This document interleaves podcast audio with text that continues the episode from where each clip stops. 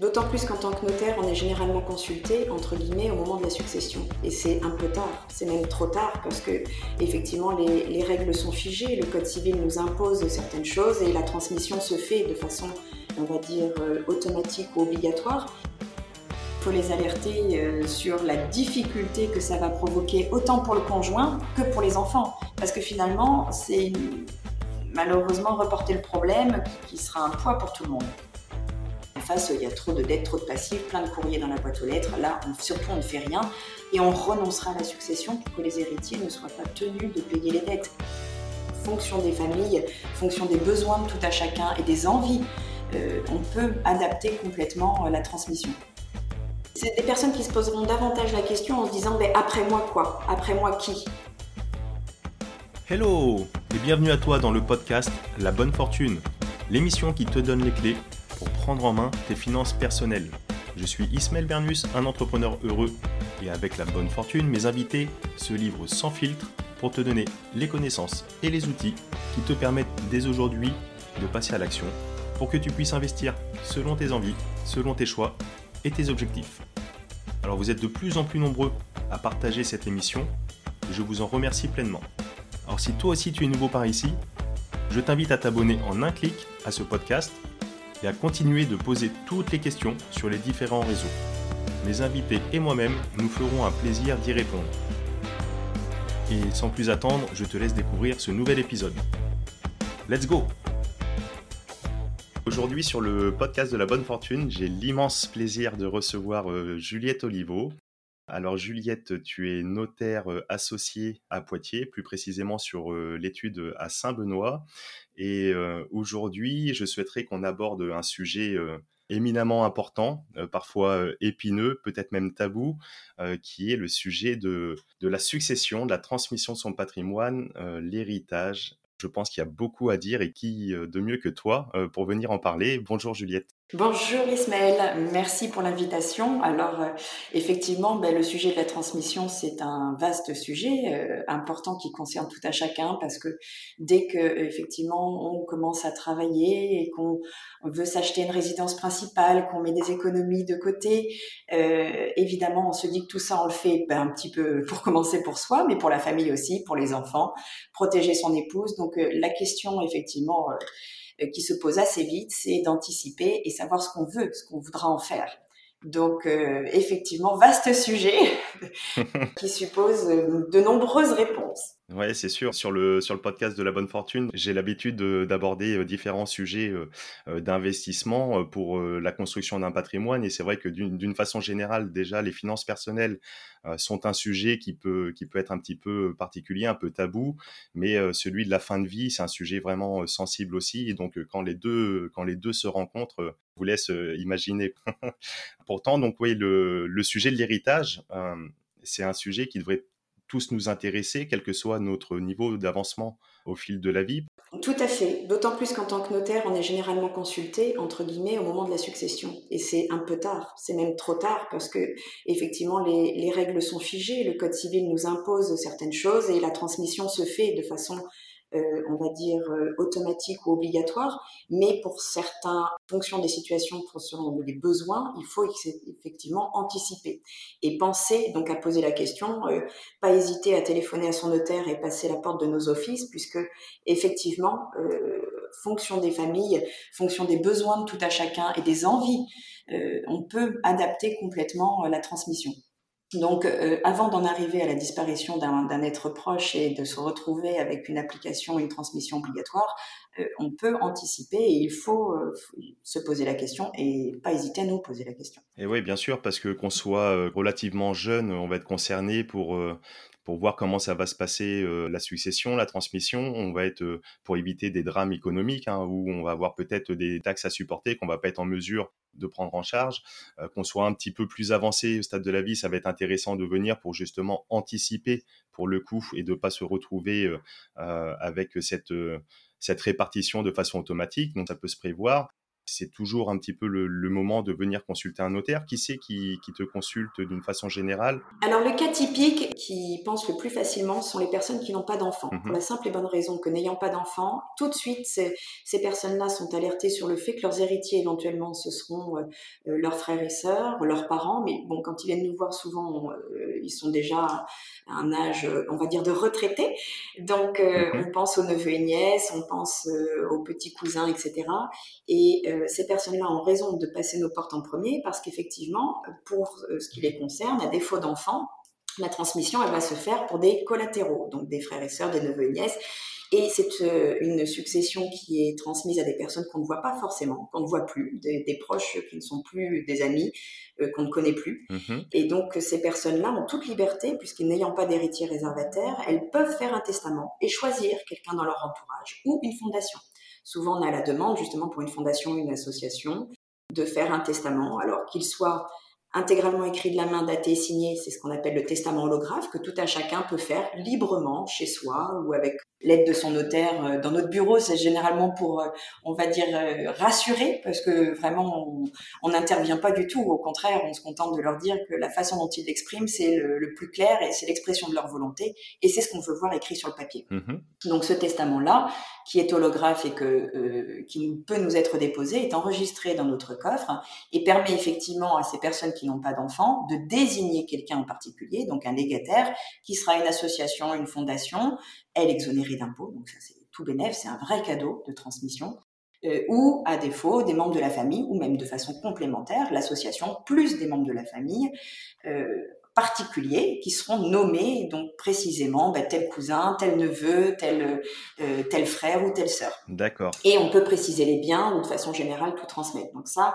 ça c'est la première des choses parce qu'effectivement, quand on n'a pas d'enfant, euh, il faut savoir que les héritiers frères et sœurs hériteraient automatiquement si on ne désigne pas par testament quelqu'un particulier. Et le fait est que euh, cette euh, succession, elle est lourdement fiscalisable. Il faut savoir qu'entre frères et sœurs, la fiscalité, c'est 35 à 45% et puis les neveux et nièces au-delà de ça, euh, les cousins, cousines, c'est 55% plus les frais de, divers et variés au moment de la régularisation de la succession, la publication des actes, en gros, il leur reste à peine 40 et oui, oui, en fonction, j'imagine qu'il y a euh, autant d'issues que de, que de situations euh, au final. Donc là, tu évoques le cas où il n'y a pas d'enfant. Exactement. Parce que c'est des personnes qui se poseront davantage la question en se disant, mais après moi quoi? Après moi qui? Et c'est important de se poser la question parce que parfois on a des idées préconçues ou euh, on aimerait quelque chose mais qui en réalité n'est pas tout à fait ce que la loi prévoit. Donc c'est bien de, poser la question au professionnel, euh, le notaire, euh, mais même son conseiller en gestion patrimoniale, un avocat, mais surtout poser la question parce que parce que fonction de la situation tout à chacun, les héritiers ne sont pas les mêmes. Et puis l'ordre des décès aujourd'hui est perturbé. J'ai des frères et sœurs, je n'ai pas d'enfants, mais finalement mes frères et sœurs, il en reste euh, parce que les autres sont décédés, j'ai des neveux et nièces, donc est-ce qu'ils vont être euh, euh, intervenir tous dans ma succession? Voilà, il faut vraiment poser la question. C'est toujours du cas par cas, du sur mesure. Et puis ça, c'est le cas de la personne qui n'a pas d'enfant, mais aujourd'hui, les personnes ayant des enfants, on sait que la famille monocellulaire, elle, devient l'exception. Donc, nous avons beaucoup de familles recomposées, beaucoup d'enfants d'unions différentes. Il faut, penser à tout ça, ménager, euh, ménager les susceptibilités et les droits de chacun, et puis organiser aussi la protection ben, des droits de chacun. Donc, euh, savoir effectivement ce que la loi prévoit euh, et ce que la loi permet, en fonction de nos besoins. On parle de ces personnes qui viennent te voir qui n'ont pas d'enfants, mais j'imagine que même si on a des enfants, euh, et d'autant plus euh, également, comme tu le dis, même si on a des enfants avec euh, d'autres unions ou alors des pièces rapportées suite à une nouvelle union également, dans toutes ces cas de figure, en fait, il est important de, l'anticiper dans tous les cas, en fait. Oui, dans tous les cas, il faut l'anticiper parce que les situations et donc les réponses, entre guillemets, successorales sont très différentes en fonction qu'on est marié avec un enfant marié avec deux enfants, trois enfants. Les transmissions ne se font pas de la même manière. Euh, et puis, bien sûr, la famille recomposée, ben, ça suppose d'autres, euh, d'autres contraintes et d'autres règles et donc d'autres besoins. Euh, le point de départ, c'est de, se dire que quand on a une succession en ligne directe, donc c'est ce qu'on appelle Euh, ligne directe, c'est quand on a euh, un couple, un, monsieur, une dame, avec des enfants. Donc, hop, en ligne, on descend au profit des enfants la succession, ou ça remonte au profit des parents, ligne directe. Cette succession-là, elle est exonérée d'impôts jusqu'à 100 000 euros par parent par enfant. Donc, fonction du nombre d'enfants, transmission par parent par enfant, on sait qu'avec un enfant unique, 100 000 euros d'exonération, ben, si papa, il a qu'un enfant, mais qu'il a une jolie euh, petite maison qui vaut 200 000 euros, tout de suite, l'alerte, c'est qu'attention, ben, mon enfant, il va avoir une fiscalité. Parce qu'au-delà de 100 000 euros, il aura euh, des impôts de 5, 10, 15% de succession. Et en fait, on est tout de suite dans la tranche à 20%. Euh, c'est vraiment la tranche minimum. Et on passe ensuite à 30% au-delà de 500 000 euros. Mais techniquement parlant, il faut savoir qu'en France, en moyenne, on fonctionne 34% de droits de succession. Donc, euh, quand on est en ligne directe entre parents-enfants, on a cet abattement de 100 000 euros qui permet d'alléger la fiscalité euh, de succession. il n'empêche qu'avec un seul enfant, c'est que 100 000 euros. Donc, dès qu'on est propriétaire d'une maison, eh ben, faut poser la question à son notaire, parce eh qu'évidemment, vous aurez euh, une fiscalité qui sera imposée à l'enfant. S'il souhaite garder la maison, il faut l'anticiper, qu'il ait les économies de côté pour pouvoir assumer ses impôts. Et oui, oui, en effet, oui, ça va très très vite, malgré euh, cette, euh, cet abattement de 200 000 euros que, que tu évoques, dès lors qu'on va être propriétaire d'un bien immobilier. Et j'imagine que l'immobilier représente une grande part dans, dans les successions. Oui.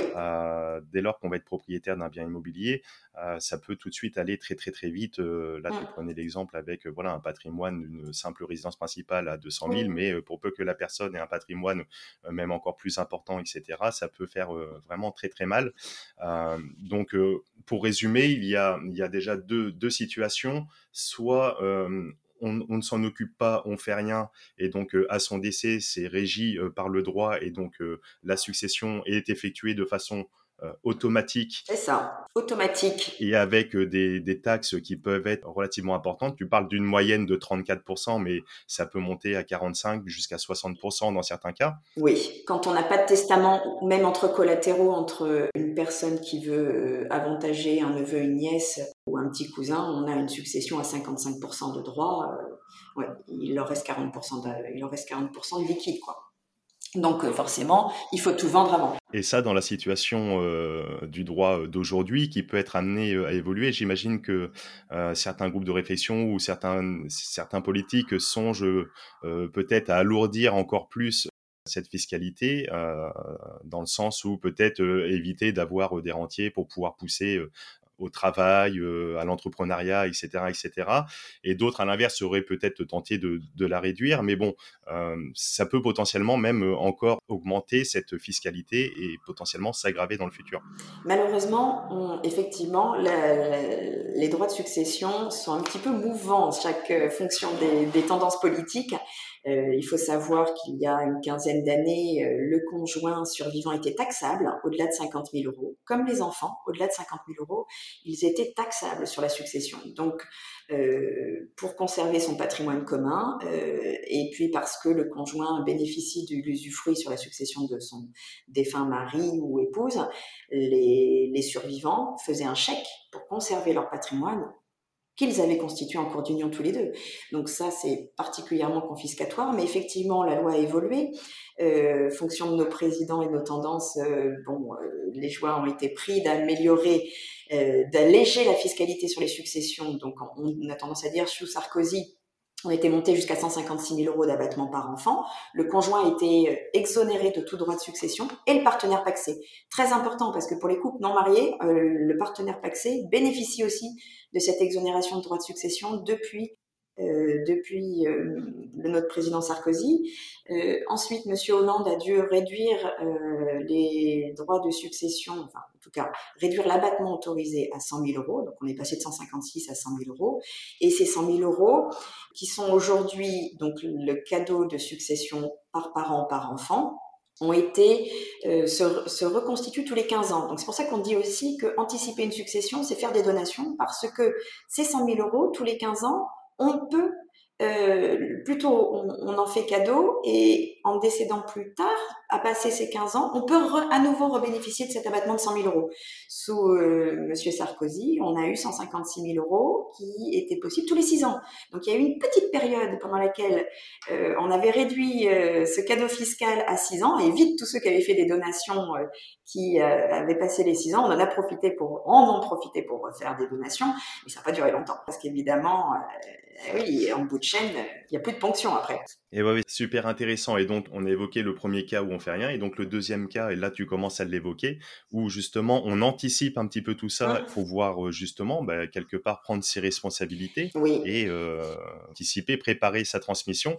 Et donc là, on a des leviers euh, pour pouvoir, d'une part, l'organiser que tout se passe bien au sein du foyer, éviter les, déchirements de, de, famille, etc et réduire également la pression fiscale. Euh, il y a des possibilités. Alors réduire la pression fiscale, le premier des vrais besoins pour les familles, c'est euh, de transmettre quelque chose de famille. Donc euh, une maison, un patrimoine que l'on a constitué parce que on est artisan, commerçant, on a une entreprise familiale et effectivement on veut qu'elle soit transmise à nos enfants qui la conservent, mais aussi la maison de famille. le truc tout bête, c'est la maison que nos grands-parents ont construite ou dans laquelle on a, on est, les parents, les grands-parents sont nés, ont été élevés.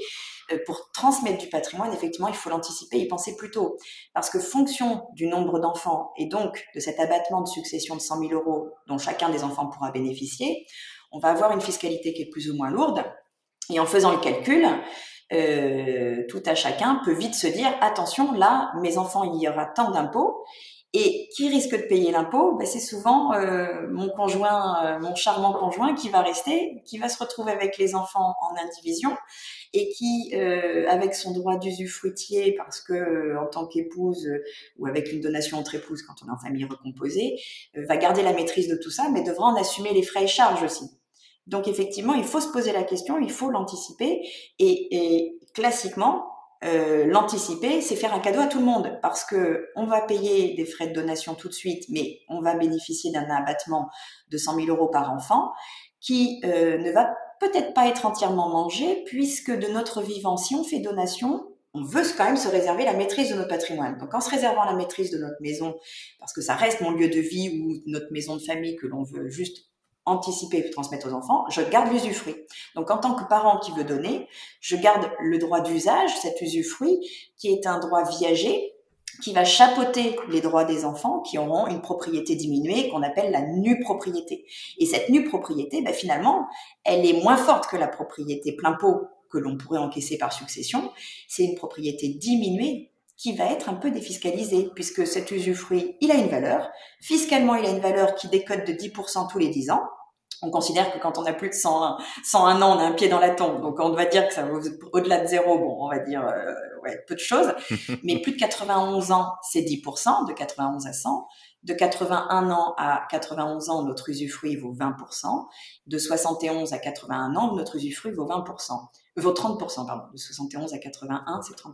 Donc, techniquement parlant, si j'ai 72 ans, je me dis mince, euh, je faut que j'anticipe parce que mes enfants, euh, j'ai fait le calcul, ça va nous coûter 30 ou 40 000 euros d'impôts. Euh, c'est pas bien de leur transmettre ce cadeau empoisonné. Je veux qu'ils puissent garder la maison. Finalement, notre maison de famille, elle vaut, euh, je vais dire une bêtise, 400 000 euros. Mais j'en suis seule propriétaire. Mon épouse, voilà, c'était mon héritage, donc mon épouse n'a rien. Mais je il faut que j'anticipe pour éviter une trop lourde fiscalité. Je transmets à mes enfants un tiers individu, par exemple, pour trois enfants, ou quatre, on va dire quatre, parce qu'ils sont, voilà, 400 000 euros, quatre enfants, 100 000 euros chacun. Je transmets à chacun un tiers. Sur le papier, c'est 100 000 euros de la valeur de la maison. Mais non, comme je vais garder l'usufruit que j'ai 72 ans, mon droit d'usage, il vaut 30%. Donc, sur un cadeau de 100 000 que je suis censé leur faire aujourd'hui, fiscalement, je suis taxé que sur 70 000. Je ne vais taxer les enfants que sur 70 000. Et donc, il va leur rester 30 000 euros de marge sur l'abattement de 100 000 pour ma succession, mes petites économies mises à gauche, et puis ma résidence principale avec mon épouse, parce que leur maman, avec moi, on aura constitué euh, un patrimoine commun. Donc, l'anticiper. Ok, ouais, super intéressant, oui. C'est vraiment faire un cadeau à cet égard-là. Euh, et puis, une fois que l'impôt est payé pour la donation, il n'y a plus de succession. Le bien ayant été donné, il a été fiscalisé et taxable que pour 70% et pas les 100% plein pot. donc c'est un cadeau. Et si mes enfants, dans 20, 30, 40 ans, veulent vendre mon bien de famille, je serai plus de ce monde, bah tant pis, ils le vendront. Mais ils en seront propriétaires depuis le jour de la donation, pas le jour de mon décès. Ils auront une plus longue durée de détention, ce qui leur permettra éventuellement de profiter de l'augmentation du marché, également avec une longue durée de détention et moins de fiscalité au moment de la sortie, moins de plus-value immobilière éventuellement. Exactement. Bon, ben super, c'est très très intéressant, c'est très très riche. Alors pour euh, essayer de, revoir un petit peu euh, ce que tu viens d'aborder, donc là il y a, les deux choses. D'une part, le fait d'anticiper euh, sa succession dans le cadre, là on prend l'exemple donc d'une famille avec cette résidence principale qui peut au moment du décès être valorisée un certain montant et donc entraîner des frais de succession qui, par ricochet, feront supporter un, entre guillemets un petit drame économique euh, aux enfants qui ne mmh. seront pas en, mesure de le financer. Donc euh, interviendra euh, la vente de la maison mmh. entre ceux qui veulent conserver la maison, ceux qui veulent vendre, à quel prix, etc. Ça peut, ça peut vraiment faire des discordes. Et, et, si on veut vraiment conserver cette maison, ben, donc, du coup qu'on a ces 20 000, 30 000, 50 000, 100 000 euros de frais de succession à payer, ben, si on ne peut pas, on est obligé de vendre. Que si c'est anticipé avec donc les deux mécanismes que tu évoques, d'une part l'abattement des 100 000 euros par parent, par enfant, tous les 15 ans, et en plus éventuellement euh, mêlé au un système de ce qu'on appelle donc de démembrement, euh, là, là on peut vraiment faire euh, de très très belles choses et donc in fine éviter des situations un petit peu lourdes en bout de chaîne. Oui, oui parce que ce que j'ai pas dit dès le départ, c'est que le problème de la succession, quand elle n'est pas anticipée, on décède du jour au lendemain, la famille comme l'État à une photo du patrimoine de celui qui décède au jour de son décès. Donc c'est figé, on peut rien faire.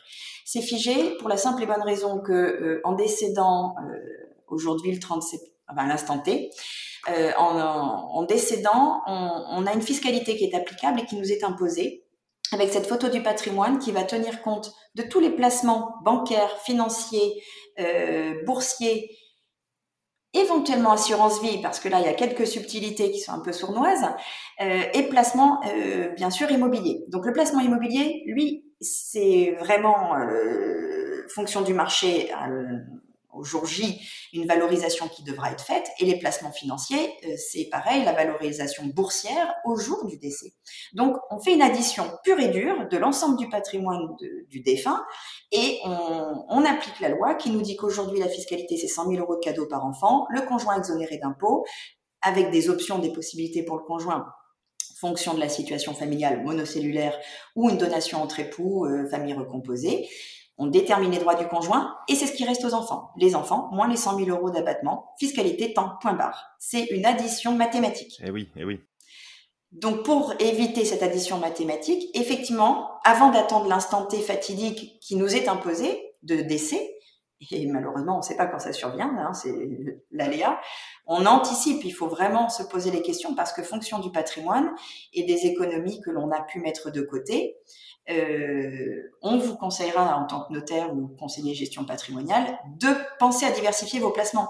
Il faut penser à diversifier nos économies, se dire qu'il faut des économies liquides, il faut du placement boursier pour essayer allez, de, gagner un petit peu euh, sur l'économie de marché. Bon, voilà, le banquier vous, vous dira ce qu'il en pense, mais en tant que notaire, on ne peut que vous conseiller de diversifier les placements et bien sûr penser à l'assurance vie parce que l'assurance vie avant 70 ans, tout ce qui est capitalisé avant 70 ans, va être hors succession dans la limite de 152 500 euros par bénéficiaire.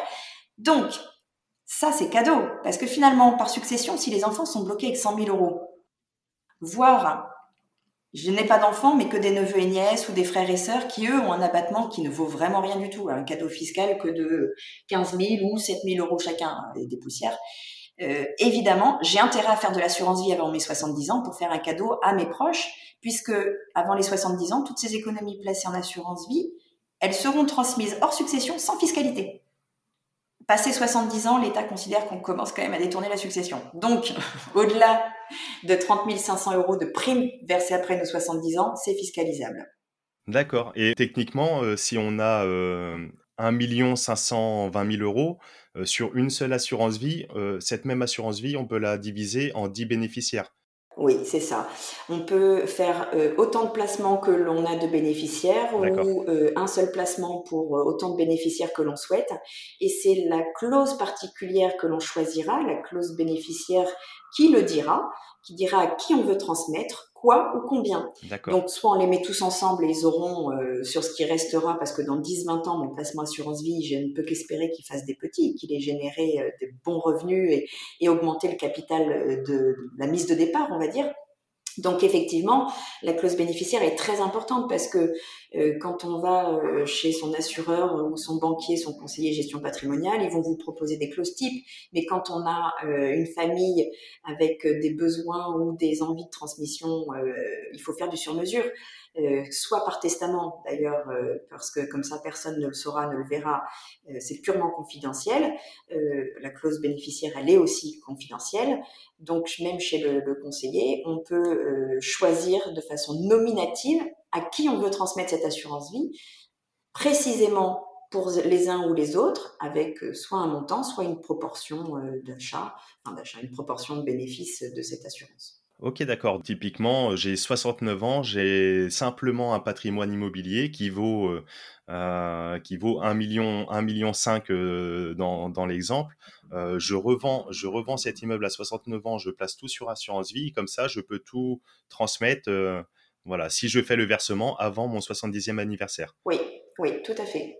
Et du coup, cette réflexion, ça m'amène justement à te, poser une autre question. Est-ce que, par exemple, avec ce mécanisme ou d'autres, il est possible euh, de, du coup, de déshériter euh, ces enfants dans le cadre où on en a? Est-ce qu'on peut euh, éviter de nous donner. Je sais pas, moi, peut-être qu'il y a des familles euh, qui veulent absolument pas donner à leurs enfants pour de bonnes ou peut-être même des mauvaises raisons, peu importe. Euh, est-ce que, en, tant qu'enfant, on peut se retrouver exclu de cette donation avec ce mécanisme et déshérité? Alors, c'est pas qu'on se retrouve déshérité, c'est qu'on a l'impression effectivement que la transmission a été organisée au détriment d'un enfant, alors soit au profit d'un petit entre guillemets préféré ou parce que il y a une pièce rapportée qui se retrouve bénéficiaire d'assurance vie particulièrement lourde alors qu'il n'y a plus de liquidité dans la succession. Euh, là, effectivement, les héritiers, entre guillemets, réservataires, c'est-à-dire les enfants qui ont une part obligatoire de succession euh, qu'on ne peut pas euh, leur retirer, c'est-à-dire qu'en vertu de la loi, un enfant a obligatoirement une transmission de patrimoine de ses parents pour moitié, deux enfants se partageront au moins les deux tiers de la succession, et trois enfants et plus partageront au moins les trois quarts de la succession. Donc si mon papa a une nouvelle épouse, euh, des enfants, euh, entre guillemets, de l'autre côté qu'il a élevé mais qui ne sont pas les siens, à qui il ferait des cadeaux en assurance vie de façon excessive, il faudrait démontrer qu'il s'agit de primes manifestement exagérées qui ont été placées à leur profit et qu'ils ont détourné ma succession, que je n'ai pas eu ma réserve en tant qu'enfant. Si on est donc un seul enfant, ils ont mangé plus de la moitié du patrimoine de mon papa de façon excessive, et bien effectivement, on a droit à une réduction et récupérer, euh, récupérer cette portion euh, qui leur a été détournée. Euh, c'est toujours très difficile et c'est toujours une procédure contentieuse. Dans ce cas précis, il faut, le prouver, ça doit prendre du temps, etc. Mais de prime abord, normalement, les enfants euh, d'un couple ou d'un parent ont une part, euh, donc ce qu'on appelle la réserve héréditaire, qui est, qui leur est vraiment euh, réservée. Oui, une transmission obligatoire. Mmh, mmh. On ne peut pas évincer nos enfants de notre succession. Donc, euh, euh, en France, en tout cas, cette réserve euh, qui est applicable permet à chacun d'avoir un minimum légal de succession de ses parents. C'est notre système français qui est complètement aberrant pour les anglo-saxons, puisque aux États-Unis, en Angleterre, on l'a vu dans la presse avec des affaires célèbres, ça n'existe pas chez eux. Donc, c'est aberrant pour eux que les enfants héritent de façon obligatoire et figé. Mais ceci dit, nous, les règles du jeu, les connaissant, on adapte notre fiscalité en fonction et on organise notre transmission en fonction. Évidemment, euh, on peut penser à d'autres choses parce que là, vous parliez de détourner la succession, mais euh, on peut effectivement penser aussi placer la succession dans un portefeuille qu'on appelle une fiducie, et c'est un placement boursier qui, lui, euh, ben, fera une bonne gestion du patrimoine et retransmettra aux héritiers, à délégataires, enfin, qui sera désigné par la fiducie.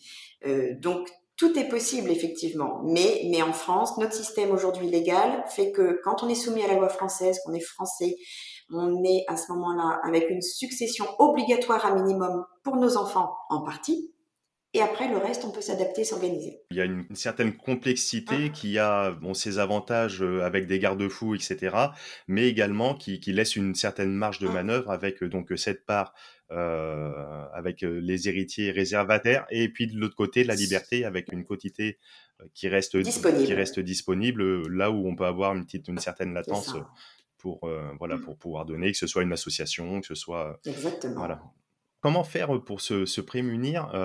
C'est pareil, en cas de, nouvelle union, on peut, encore une fois, à la place d'un enfant, se sentir peut-être un petit peu lésé si, par exemple, monsieur se, remarie et donc là, la, conjointe ou, ou à l'inverse, le conjoint peut avoir une place particulière sur la succession et, in fine, ça redescende sur les enfants qui ne sont pas du coup les enfants biologiques de la personne initialement qui a transmis euh, le patrimoine. Mais le problème effectivement des familles recomposées, c'est qu'en vertu euh, de la loi, le conjoint, qui, le conjoint survivant qui n'est pas le parent des enfants héritiers réservataires doit récupérer un quart dans la succession. Donc un quart en pleine propriété de la succession, entre guillemets, ça peut être confiscatoire pour les enfants d'une part de patrimoine propre de leur papa ou maman qui vient de décéder. Et effectivement, ça suppose de transmettre une propriété à un conjoint, pièce rapportée, qui elle aura comme héritier les autres enfants, de l'autre côté qui ne sont pas les enfants du premier décédé. Donc euh, classiquement, il faut là vraiment y réfléchir et, l'anticiper. Euh, classiquement, on, a souvent un conjoint qui nous dit ben non, nous on est une famille recomposée, je veux plutôt me réserver de l'usufruit de droit d'usage pour notre résidence principale, mais peut-être que le reste, les enfants garderont tout ce qui revient, euh, ce qui leur reviendra de leur papa, et moi mes enfants garderont ce qui me revient moi il faut clarifier les choses et que euh, ce soit clair dès le départ dans l'esprit des parents, mais que les enfants, effectivement, aient le sentiment aussi que ça a été réfléchi pour eux et qu'il n'ait pas été mis de côté. Et oui, bien sûr, ça s'anticipe. Ça s'anticipe. Et là, on est obligé de prévoir. Ah oui, là, parce que, parce que légalement, effectivement, la loi sinon considère que le conjoint qui est une pièce rapportée a un quart en pleine propriété, et là, ça provoque un partage. On sera dans l'obligation, entre guillemets, d'avoir des portions indivises. On se retrouve en, en propriété, enfin, en propriété euh, indivisaire avec des enfants de, monsieur qui ne sont pas les nôtres, c'est délicat. Donc du coup, tes deux conseils, ça serait d'une part de l'anticiper, bon, avec un professionnel du droit pour encore une fois préparer, anticiper et en quelque sorte contrôler. Savoir ce qui va se passer, oui, comprendre ce qui va se passer pour pouvoir choisir. Et deuxièmement, euh, peut-être en parler euh, au sein des familles. Euh, peut-être euh, si aujourd'hui euh, les auditeurs qui nous écoutent sont dans une tranche d'âge plutôt plutôt jeune, c'est peut-être pas forcément évident d'aller solliciter son parent. Mais si, il faut les alerter. Au contraire, il faut les alerter. C'est vrai pour tout le monde. il faut les alerter sur la difficulté que ça va provoquer, autant pour le conjoint que pour les enfants. Parce que finalement, c'est malheureusement reporter le problème qui sera, qui sera un poids pour tout le monde. Donc euh, l'anticiper, c'est évacuer les difficultés, mais il faut prévoir un testament une relation entre époux obligatoire, euh, effectivement, en famille recomposée. Et oui, parce que enfin, dans, dans, une famille où il y a deux, trois, quatre enfants, s'il y en a un qui est peut-être un peu plus au fait euh, de ces sujets-là, s'il l'amène, peut-être que ça peut attiser peut-être de la curiosité de la part des autres ou de se dire il veut peut-être en profiter ou alors c'est dans un but intentionné, etc. Généralement, arrivé à une certaine tranche d'âge, alors 60 ans, 70 ans, on a tous eu un ami, un proche, un frère, une sœur qui se retrouve veuf et on connaît tous une famille recomposée pour qui c'est la catastrophe. Donc là, finalement, le cas du voisin, le cas des amis, euh, les opérations, les indivisions qui fonctionnent pas, euh, les litiges de famille, tout le monde est euh, au parfum parce que parce qu'effectivement, elles sont légion. Les successions qui se passent bien, elles sont rares. Et sont relativement rares parce qu'effectivement, c'est un enjeu financier. Donc, à partir du moment où, on fait une addition, comme je disais tout à l'heure, fiscalement, on a le moment de la succession la photo du patrimoine du défunt et qu'on ressort les droits de chacun, euh, chacun a l'impression de pouvoir hériter ou encaisser 100 000, 200 000. Donc, on attend cet encaissement. Mais si on a un conjoint qui est une pièce rapportée euh, qui a un droit d'usage et qui chapeaute les droits des enfants, ça bloque les enfants, ils encaissent rien. Euh, mais c'est peut-être mieux que une belle-mère qui va devoir prendre 200 000 pour laisser aux deux autres 200 000 chacun. Mais 200 000, si on partage une maison, qui rachète quoi et avec quel sous Oui, bien sûr. Donc encore une fois, l'importance de l'anticiper, d'y aller voilà, faire preuve peut-être de, bon sens, d'y aller avec tact et euh, on peut transmettre cette émission euh, justement euh, de, façon voilà pédagogique à la famille, aux parents, etc. pour qu'ils puissent peut-être le cas échéant prendre conscience mmh. voilà des répercussions que, ça peut avoir in fine. Mmh. Pareil, je, voudrais t'interroger un petit peu dans le cadre de, tu, tu l'as évoqué tout à l'heure un petit peu, les entreprises familiales, etc., mais même dans le cadre d'une entreprise hors famille. Euh, quelqu'un qui monte une boîte avec un, ami, euh, vraiment hors famille, cette, euh, cette entreprise peut être valorisée un certain montant, 500 000, 1 million, 2 millions. que faire, quoi préconiser pour peut-être éviter que les enfants, s'ils ne sont pas par exemple compétents, etc., puissent mettre un pied dans l'entreprise, mais en même temps, comment faire pour qu'ils se retrouvent pas lésés et puissent avoir, et puissent avoir un petit peu le, récupérer le montant Ça c'est facile tout est écrit soit dans les statuts, soit dans un pacte d'associés. C'est la première des choses quand on monte une société ou une entreprise, il faut y penser tout de suite. D'abord maintenant, on évite les sociétés, euh, enfin entre guillemets, on évite les installations d'entreprises, on va dire personnelles, parce qu'on ne veut pas s'engager personnellement, on ne veut pas engager notre famille. Donc euh, euh bon, classiquement, on aime bien la SARL, mais on peut monter plein de types de sociétés par action simplifiée ou euh, qu'est-ce que j'allais dire? Oui, par action simplifiée. Enfin, la SARL, c'est la plus connue.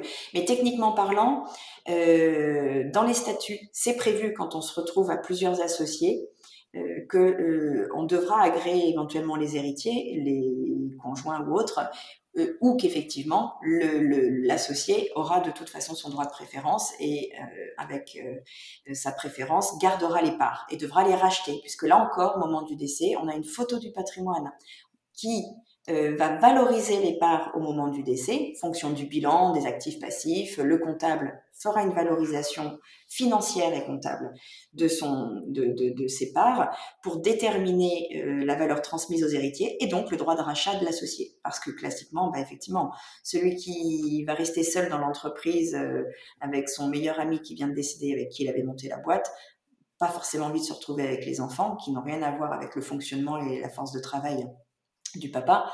Donc, techniquement parlant, oui, ça, c'est, il faut vraiment le prévoir avant, que tout soit écrit dans les statuts ou dans un pacte d'associés pour que euh, les règles du jeu soient claires.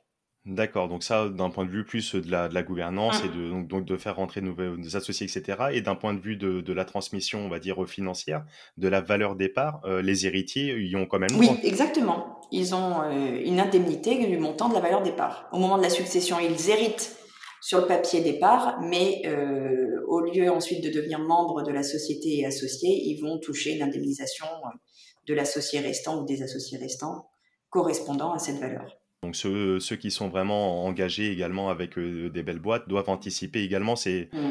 Euh, ces problématiques de succession pour pas laisser justement aux, associés restants euh, le poids également dans le même sens que pour la famille. Mmh. Parce qu'on peut se retrouver in fine peut-être avec des boîtes qui sont obligées peut-être d'être d'être vendues ou l'associé peut pas racheter, peut pas retransmettre la, la, valeur on va dire aux héritiers, etc. Donc c'est pareil, ça doit s'anticiper aussi de ce Oui, ça doit s'anticiper. Oui. Sinon quand c'est comme ça, effectivement, si c'est trop lourd ce qui arrive en pratique, c'est que les héritiers euh, restent entre guillemets associés sur le papier, et puis la, boîte continue de tourner pour générer ce qui est nécessaire ensuite au refinancement de celui qui va racheter les parts. Donc il y a effectivement une période de latence, et le temps que ça se mette en place, oui. D'accord, il y a des délais, euh, oui, bien sûr. Mmh, mmh. En pratique. Dans, le cadre des, des successions familiales, c'est pareil, il y a des délais pour s'acquitter des droits de succession? Oui, six mois. Oui, six mois. Parce que les impôts considèrent que, euh, enfin les impôts considèrent, on, a aujourd'hui décès six mois pour faire une déclaration fiscale aux impôts, euh, faisant cette photo du patrimoine du défunt et donc fonction de la qualité des héritiers et de leur rabattement à chacun. Hein, donc, euh, des enfants, c'est 100 000 euros, mais les frères et sœurs, c'est que 15 000 et des poussières. Euh, le neveu et nièce, c'est peut-être que 7 000. Euh, si c'est un testament au profit d'une association, sera exonéré. Mais dans les six mois, il faut prévoir effectivement de faire cette photo, l'addition de comptes en banque, de patrimoine immobilier, et puis donner les impôts, payer ces impôts de succession pour les six mois oui, même six mois. Enfin, ça me paraît un délai relativement court parce que dès lors qu'on apprend un décès d'un proche, bon, déjà, on peut être émotionnellement quand même bien, bien pris et ça peut nous prendre quelques temps, le temps de, de ressortir de la tête dans l'eau. Ça passe vite. Six mois, ça passe très vite, en fait, oui. Le temps de faire une photo de, de ce patrimoine, le cas échéant, etc. D'accord. Et après, d'entreprendre des démarches peut-être de, de vendre une maison, etc., pour, pour avoir récupéré les fonds nécessaires pour, pour le règlement, six mois, ça me paraît quand même un délai assez short. C'est rapide. D'où encore une fois l'intérêt de l'anticiper en amont pour ne pas avoir de surprise et d'avoir voilà ce qu'il faut. Mmh Exactement, oui. Je voulais revenir avec toi aussi sur un petit point, voir la, différence entre une donation et une donation partage. J'ai vu qu'il y avait des, nuances. Ah, très important, c'est une énorme différence. La donation, alors la donation partage, c'est une donation aussi dans laquelle euh, on aura des parents qui donnent ou des, un donateur, quelqu'un qui donne et quelqu'un qui reçoit, le donataire. Euh, la différence, c'est le partage. Donc, dans la donation partage, c'est la même chose qu'une donation, mais au lieu d'être une simple donation où chacun va recevoir quelque chose et au moment de la succession, celui qui aura reçu devra rapporter le bien reçu pour la valeur au jour de la succession du bien dans l'état dans lequel il était au jour de la donation. C'est le problème du parent qui fait donation d'un terrain sur lequel l'enfant a un copain, une copine qui va devenir son épouse, qui construit une maison. Le terrain, il valait 10 000 euros en 1980. Et puis aujourd'hui, en 2020, dans la succession de papy, le terrain, il vaut 150 000. Alors, on ne tient pas compte de la construction qu'ils ont faite ensemble, mais on va tenir compte que de la valeur du terrain au jour de la succession, dans l'état dans lequel il était au jour de la donation. Donc, terrain à bâtir. Mais 10 000 euros donnés en 80, aujourd'hui, rapport dans la succession de celui qui a reçu par anticipation en 80, rapport civil vis-à-vis des frères et sœurs, c'est comme si j'avais reçu magnifique terrain de 150 000 euros. Et c'est classique. C'est le grand classique. D'où l'importance de faire une donation partage, c'est-à-dire que je vais donner un terrain qui vaut que, 100, que 10 000 euros en 80 à mon fils qui a besoin de faire construire, mais bah, finalement c'est l'occasion d'indemniser ses deux sœurs. Je vais leur donner à chacune 10 000 euros aussi tout de suite à l'époque 10 000 francs, 80, euh, parce que ce sera un vrai partage. Et ensuite, chacun fait ce qu'il veut de ces sommes. Elles ne seront pas à rapporter au jour de ma succession. Parce que j'aurais fait un partage, au jour J, j'aurais donné la même chose à chacun. Si chacun a reçu la même chose, le jour J, ensuite ils en font ce qu'ils veulent. Avec 10 000, s'il y en a une qui s'achète une belle voiture, elle le met dans le mur, elle n'a pas d'indemnité, c'est zéro, c'est perdu, au bout de chaîne, il ne lui reste plus rien. Mais elle en a fait un mauvais usage, c'est son problème.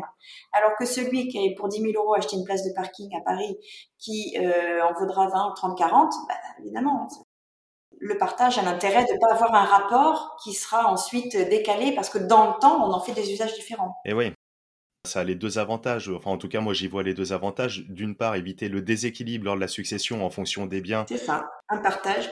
Quand bien même on, fasse une donation, mais pas donation partage, une donation simple à chacun. Je te donne toi un studio, toi euh, un bateau, euh, toi euh, un terrain, qui valent plus ou moins la même valeur, mais si on ne le fait pas en, en donation partage, chaque bien va être réévalué au moment de la succession et donc ça peut créer des déséquilibres. Et donc des discordes entre les enfants, toujours. Exactement. Et le deuxième avantage que j'y vois, c'est euh, dans le cadre de transmission de biens, euh, notamment immobiliers. Bon, personne n'a de boule de cristal, mais si le marché continue à être orienté comme il l'est depuis euh, certaines années, ben, le poids de la fiscalité va être moindre aujourd'hui, potentiellement, si on reste encore une fois sur les mêmes règles, que dans 20 ans, si, encore une fois, l'immobilier prend de la valeur, etc. Donc fiscalement, en plus, on a un intérêt à le faire peut-être assez tôt. Ah oui, c'est sûr. C'est sûr, parce que fiscalement, quand les donations, et donc une belle donation partage est faite depuis plus de 15 ans, eh ben on n'y revient pas. Dans la succession, fiscalement, la photo du patrimoine au jour du décès, c'est ce qu'on possède et ce qui aura été donné, fait depuis moins de 15 ans. Donc pour le calcul de l'abattement de 100 000 euros, c'est ce qui aura été fait depuis moins de 15 ans, qui est reconstitué dans notre succession. Donc finalement, si la donation partage, elle a été faite depuis 20 ans, c'est cadeau. On reconstitue l'abattement de 100 000 euros au moment du décès, passé 15 ans, on reprofite une deuxième fois 100 000 euros, donc par enfant, 200 000 euros de cadeau fiscal. Ça commence à devenir plus sympa et plus léger. On a quand même beaucoup de, beaucoup de cordes à notre arc, beaucoup de possibilités. D'options, voilà, ça laisse des options. C'est assez vaste, euh, mais ça laisse quand même beaucoup d'options pour pouvoir euh, voilà, euh, transmettre en toute sérénité aux futurs héritiers et que tout, que tout se passe bien. Quoi. Exactement. Ma dernière question sur ce sujet, qu'on pourrait commenter encore des heures et des heures, peut-on refuser un héritage et par la même éviter de récupérer des dettes. Ah oui, c'est même conseillé immédiatement. C'est-à-dire que quand on ouvre une succession, bien sûr, on fait la photo du patrimoine au jour du décès, l'ensemble des actifs, mais parfois, et c'est même assez fréquent, hein, on a plus une liste de passifs qui s'additionnent. C'est-à-dire classiquement quelqu'un qui a des crédits à la consommation, qui a des impôts, qui a eu des difficultés financières. Là, tout de suite, on alerte les héritiers sur le fait que surtout, on n'accepte rien, on ne paye pas de facture, on, on stoppe tout, on attend de voir quels sont l'ensemble des actifs disponibles. Il n'y a rien sur les comptes en banque, classiquement, ils vivent de peu de choses. Mais en face, il y a trop de dettes, trop de passifs, plein de courriers dans la boîte aux lettres. Là, surtout, on ne fait rien et on renoncera à la succession pour que les héritiers ne soient pas tenus de payer les dettes. Parce qu'effectivement, euh, légalement, on a le le droit de ne pas hériter euh, du passif d'un autre. Donc on renonce à la succession. Mais il faut renoncer à la succession, il faut faire une démarche administrative auprès du tribunal et euh, bien sûr on alerte tout de suite quand on voit le passif qui s'accumule, euh, on, ne fait rien et on renonce à la succession. Typiquement, si j'ai un vieil oncle que, que j'ai pas vu depuis 30 ans, je savais même plus s'il était existant ou pas, il vient en maison de retraite, je suis l'héritier euh, en bout de chaîne, il avait rien prévu, euh, c'est prévu par le, droit, ça me retombe sur moi. Euh, je reçois un courrier, vous pouvez hériter, etc. Euh, pourrait me dire tiens, je me frotte les mains, euh, merci tonton pour tout, mais au final, il faut être prudent. On peut, on a les moyens de savoir le, patrimoine, on en est averti ou? Tout de suite, tout de suite. En réalité, à l'ouverture de la succession, le notaire va solliciter tous les établissements bancaires pour connaître la liste des comptes disponibles. Et puis déjà, quand on voit pas beaucoup de disponibilité, de liquidité, on a une alerte tout de suite, c'est que euh, c'est quelqu'un qui vit à flux tendu avec le peu d'aide de, retraite ou d'allocation sociale. Alors en plus, l'allocation sociale, elles peuvent être récupérables sur la succession. On a souvent des successions euh, où euh, l'État a dû suppléer l'absence de la famille et à ce titre verser des aides sociales qui sont récupérables intégralement sur la succession. Donc on peut avoir une dette due par le défunt au profit de l'État. quand c'est le cas, c'est souvent d'ailleurs le montant le plus lourd c'est l'État qui récupère ce qui reste, c'est logique. Euh, et puis ensuite, les héritiers sont souvent alertés par le nombre de courriers ou euh, ben, les ponctions sur le compte en banque. On voit effectivement qu'il en compte débiteur tous les mois parce qu'il a des abonnements, parce qu'il euh, y a des crédits Cofinoga, Cofidis, Financo, crédit la consommation malheureusement. Bon ben super, ben écoute, merci, merci beaucoup Juliette pour tous ces éclairages. On l'aura compris, hein, la succession dans, dans son ensemble est un sujet vraiment euh, éminemment important, euh, très très vaste, où on a des moyens quand même de se prémunir, éviter des catastrophes en famille, éviter euh, d'avoir une charge fiscale trop trop lourde à supporter pour nos héritiers. Pour ça, il faut en parler dans les familles en amont, l'organiser avec des notaires. quel professionnel tu pourrais recommander Donc forcément les notaires, moi en premier lieu. Eh bien, en fait, le, notaire, on, est le premier conseiller en gestion patrimoniale parce que euh, on a notre mission d'officier public euh, représentant de l'État et à ce titre on est le passage obligé au moment d'une succession parce qu'effectivement on crée le lien, on est l'intermédiaire entre le particulier et l'État en faisant la publication des actes et en aidant justement en faisant la déclaration fiscale de succession puisque on a six mois pour payer nos impôts à l'État, euh, ce que l'on verse directement. Évidemment on intervient à ce moment-là, mais quand c'est anticipé, là on donne le conseil que tout à chacun finalement devrait effectivement rechercher pour adapter, en fonction de nos besoins, nos envies, adapter cette transmission. Et à défaut du notaire, souvent les banquiers alertent les, particuliers, euh, le conseiller gestion patrimoniale ou l'assureur, euh, l'assureur, le conseiller en, assurance vous dira attention, là vous avez beaucoup d'économies, attention vous n'avez pas d'enfants, est-ce que vous avez pensé à si Donc euh, voilà, on a tous plusieurs casquettes, chacun avec sa spécialité et finalement regroupé sur la tête du notaire puisque bah, on crée le lien ensuite au moment de la ponction, quoi, malheureusement. Oui, bien sûr. En effet, il y a énormément de notions de juridique, de droit, de fiscalité. Donc, euh, mmh. autant voilà, faire appel à, des personnes, des professionnels du secteur pour pouvoir se prémunir de, de tout ça. C'est ça. Merci euh, mille fois. Euh, je sais que tu as un emploi du temps vraiment très, très pris. Je te remercie encore pour ta disponibilité et tous les bons conseils. Mais c'était avec plaisir. Encore une fois, mille merci, euh, mille merci à toi pour, euh, pour ton temps. Je mettrai toutes, euh, toutes les coordonnées, le mail de l'étude, etc. pour celles et ceux qui veulent se renseigner, aller un petit peu plus loin, qui ont besoin de, de, conseils également. Et puis, bah, ça sera un plaisir de, de se retrouver, Juliette, pour parler de, de ces sujets ou d'autres. Merci également avec plaisir. Merci, ciao ciao. Et merci à toutes et à tous pour l'écoute attentive de cet épisode. Également un grand merci à maître Juliette Oliveau qui nous a donné de bonnes pistes de réflexion pour pouvoir préparer la transmission de notre patrimoine dans les meilleures conditions. On l'aura compris, il y a deux possibilités. La première, c'est de strictement rien faire, de ne pas s'en soucier.